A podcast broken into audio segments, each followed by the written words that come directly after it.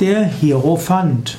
Der Hierophant ist einer der großen Arkana im Tarot.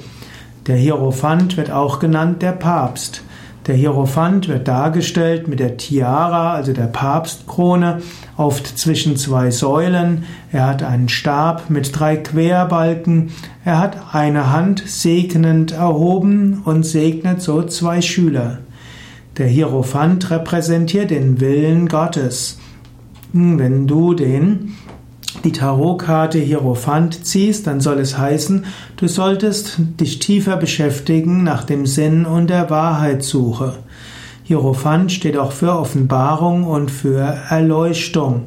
Hierophant kann dafür stehen, dass du dich öffnen solltest für die göttliche Offenbarung und für die Erleuchtung. Hierophant kann aber auch zeigen oder andeuten, dass du vielleicht zu intolerant bist und dich anmaßt, ein Hierophant zu sein, obwohl du es noch nicht bist. Der Hierophant entspricht dem Tierkreiszeichen Stier und dem hebräischen Buchstaben Vav.